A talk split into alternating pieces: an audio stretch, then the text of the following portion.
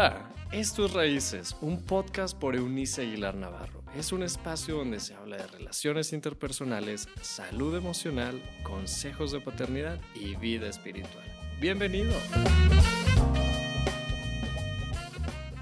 Hola, hola, hoy día es martes 6 de septiembre y me encanta eh, el privilegio de volver a conectarme con ustedes eh, mediante nuestros podcasts eh, esta vez producido por Ana, mi asistente. Mi Luis está haciendo una parte que les hace llegar a las plataformas para que usted las escuche, pero le doy gracias a Dios por estas personas maravillosas en mi vida. Y desde mi vida, por supuesto, le favorecen también a usted, o al menos esa es nuestra intención. En, estos, en esto de la consideración que planteamos la semana pasada de ser quien fuimos diseñados para ser, les comentaba ayer, en, el comienzo de nuestra segunda semana de esta novena temporada en Raíces, que uno de los propósitos por el que fuimos creados es para ser un ser que se comunique constantemente con su hacedor. Y les eh, les planteaba este hecho, cómo es que lamentablemente las formas religiosas a través de la historia de las religiones, y yo diría que de la humanidad, ha ido como colocando una cortina de humo o este vitral del que habla Richard Foster, eh, ¿cómo es que nos aleja? Eh, estamos, según, según la religión, estamos acercándonos a Dios, pero en realidad nos estamos alejando de una comunicación o de una comunión genuina. Hoy día, en nuestra pregunta, ¿Dios está en tu conversación? Quisiera llamar a su atención a algo interesante. Mire, ah, que cuando, cuando nosotros no estamos conscientes de que, a ver, a ver si me puedo explicar lo suficientemente claro. Constante y permanentemente tú y yo estamos siendo observados y escuchados por Dios. Eso puede sonar fuerte si tú tienes ganas de hacer maldades a escondidas o eres un cínico, una, persona cínica, eh, y te importa un bledo si Dios te observa o te escucha. En cualquiera de los casos, eh, nosotros somos, estamos delante de Dios. Por eso la pregunta es, ¿Dios está en tu conversación?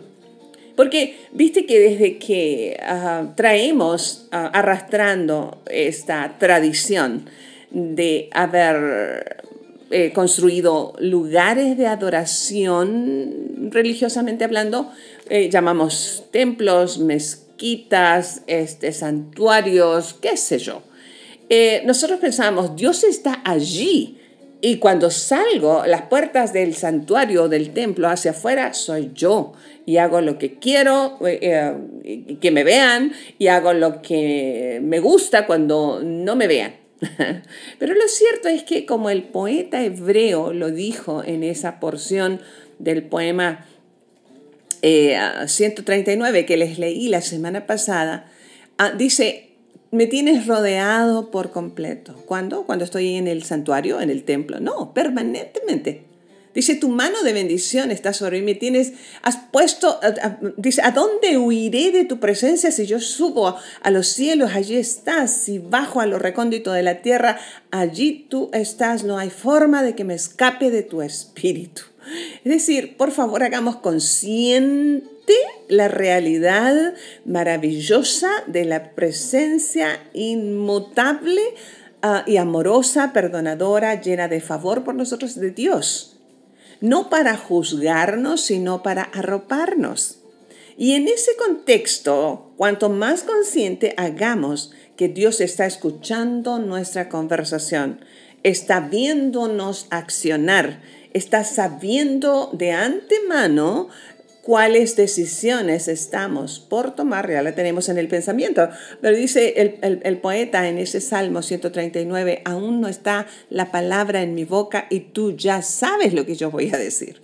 Así somos de conocidos, pero así también somos de amados. Por eso es que a mí me impresiona la manera en que Dios me ama.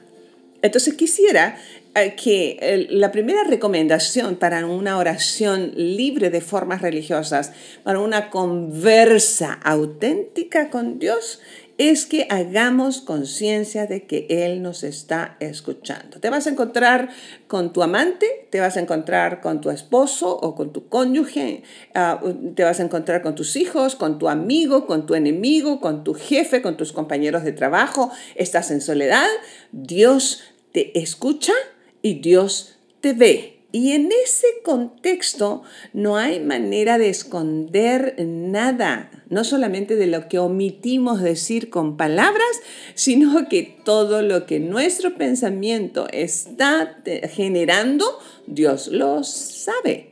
Y reitero, no necesariamente para ser juzgados nosotros por Él, sino para arroparnos. Y la conciencia de su presencia nos llevará a ser oradores, personas que conversan con Él permanentemente. Y se podrá cumplir aquello que yo mencionaba ayer lunes de la palabra Paulina, oren sin cesar. Ah, estemos o no conscientes, entonces nuestras oraciones son escondidas, ah, ah, oídas y no escondidas delante de Dios.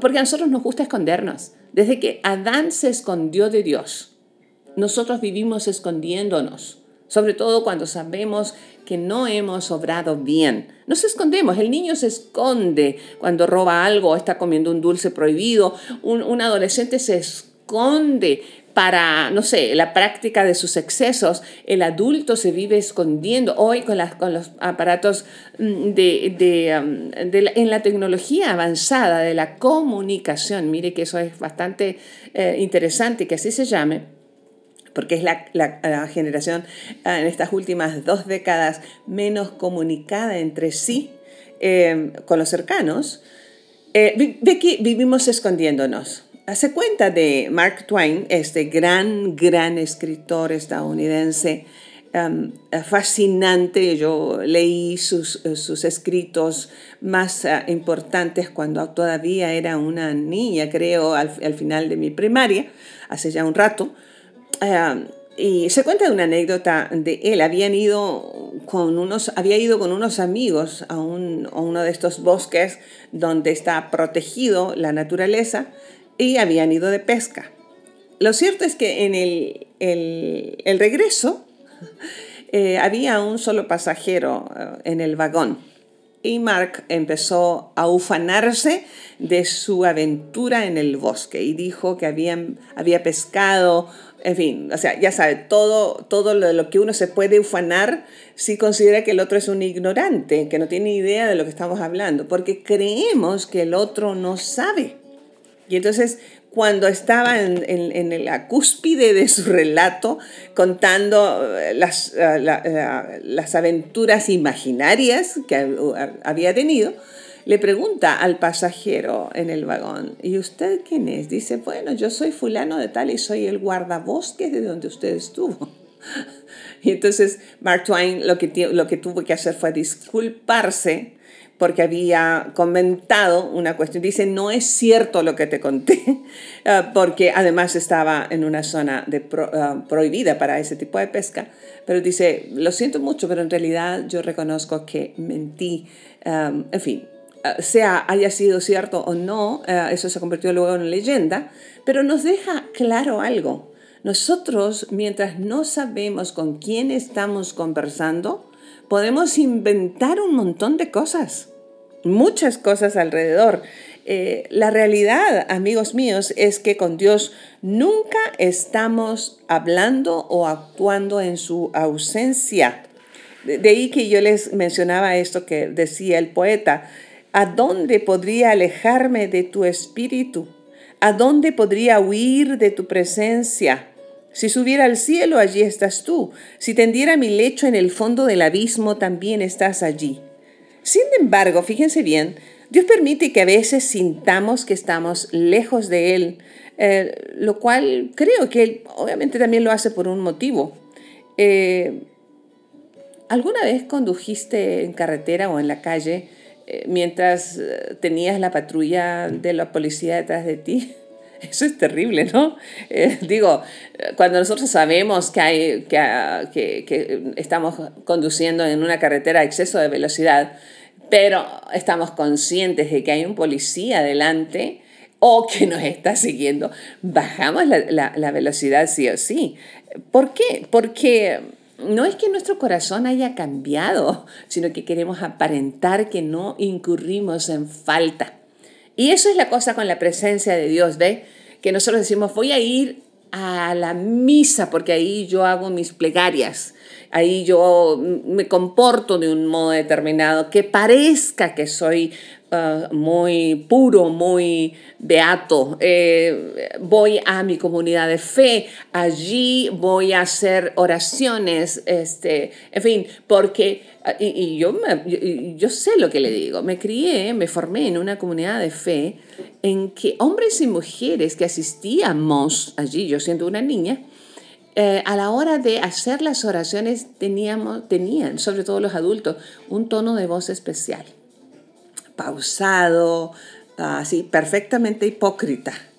Cuando en casa o saliendo del lugar de, la reunión, em, pues actuábamos como somos. Pero por favor, la presencia de Dios está tras nosotros como la patrulla en la carretera. Debiéramos hacer pausas, debiéramos en esta conciencia de que Él está. Les reitero, por favor, no para juzgarnos, sino para hacerse presente. Dice, tú habla, yo te escucho. Tú conversa con tu amigo, yo te escucho. Tú insulta, yo te escucho. Tú profiere maldiciones, yo te escucho. Tú este, expresa bendición, que yo te escucho. ¿Me explico? Eh, por eso la pregunta, ¿está Dios en tu conversación? Sí, Dios está en tu conversación, sea que estés consciente o no. Entonces, de, ahí la importancia que tiene el hecho de que nosotros cuidemos. De ahí que San Pablo eh, recomienda, pongamos sal a cada una de nuestras palabras de tal manera que sazonemos el oído y con ello el alma de quienes o quienes nos están escuchando. Como sabrás, Dios no quiere una comunión forzada, no quiere que bajes la, velocidad de tu insulto o de tu disgusto o de tus palabrotas este, solo porque sabes que Él te está escuchando sino que tiene que ser por convicción. Porque cuando Dios dice, no hagas esto, no es por Él, es por ti, es por mí. Es a nosotros a, los que no nos conviene. Nos hace mal maldecir, nos hace daño proferir eh, insultos y vulgaridades desde nuestra boca y por supuesto desde nuestro pensamiento. A nosotros nos perjudica.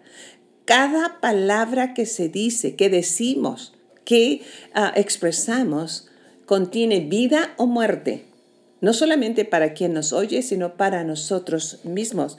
Así que mm, no, no, no, no, por favor, no lo encierres en una comunidad de fe donde te reúnes, en un templo de la religión que sea. Ah, hazle, hazte consciente que está en este momento contigo allí, mientras conduces, allí mientras estás comiendo, allí mientras estás departiendo con tu familia estos minutos de escucharnos, porque ah, lo haremos cada vez más, más consciente y sabremos que cada una de nuestras conversaciones debieran ser em, un reflejo de la presencia de Dios. Dios hace ah, evidente su amor por nosotros cada vez que escuchándonos, escuchando y sabiendo nuestros pensamientos, amigos míos, nuestro pensamiento, no hay manera de que se lo escondamos, eh, nos acepta, nos ama y desde esa aceptación y ese amor tan... Es, irracional, es irracional para nosotros al menos. Eh, desde allí quiere transformarnos. Dios nos recibe, así como estamos, pero no tiene planes de dejarnos así. Él está en este negocio de la transformación de nuestra peor versión hacia aquello para lo que fuimos creados ser. Entonces, el objetivo de la oración o de la conversación con Dios es vivir toda mi vida y hablar todas mis palabras con la gozosa conciencia de la presencia de Dios en mi vida. Solo imagina que vas a un café con tus amigos y amigas. El caso del café es más popular entre las mujeres. Em, y estás consciente de la presencia de Dios en tu conversación. ¿Sabes a cuántas personas dejaríamos de juzgar? ¿Sabes cuántos, cuánto bajaríamos el nivel de la vulgaridad de nuestros términos? ¿Sabes en los comentarios dolosos y chismosos ah, cuánto bajarían? Entonces, la pregunta sigue siendo, ¿Dios está en tu conversación? Sí está. El asunto es hacer conciencia de que es así.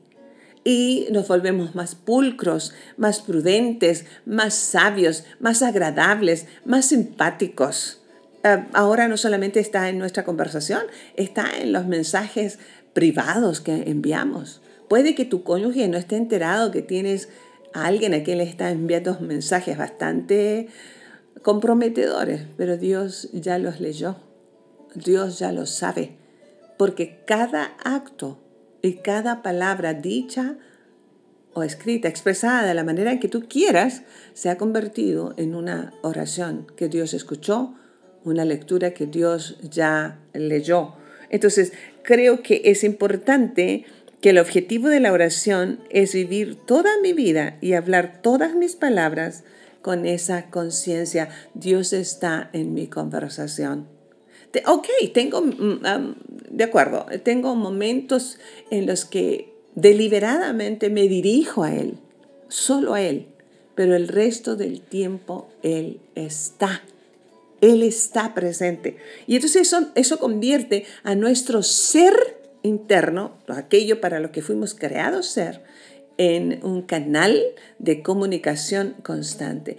Ah, me ha pasado en varias ocasiones de conocer personas, hombres y mujeres, con un lenguaje bastante coloquial, bastante, por decirlo de, un de algún modo, eh, en esta utilización de términos peyorativos y hasta vulgares, eh, de lo que nosotros utilizamos con el modismo de maldición. Es muy maldiciente.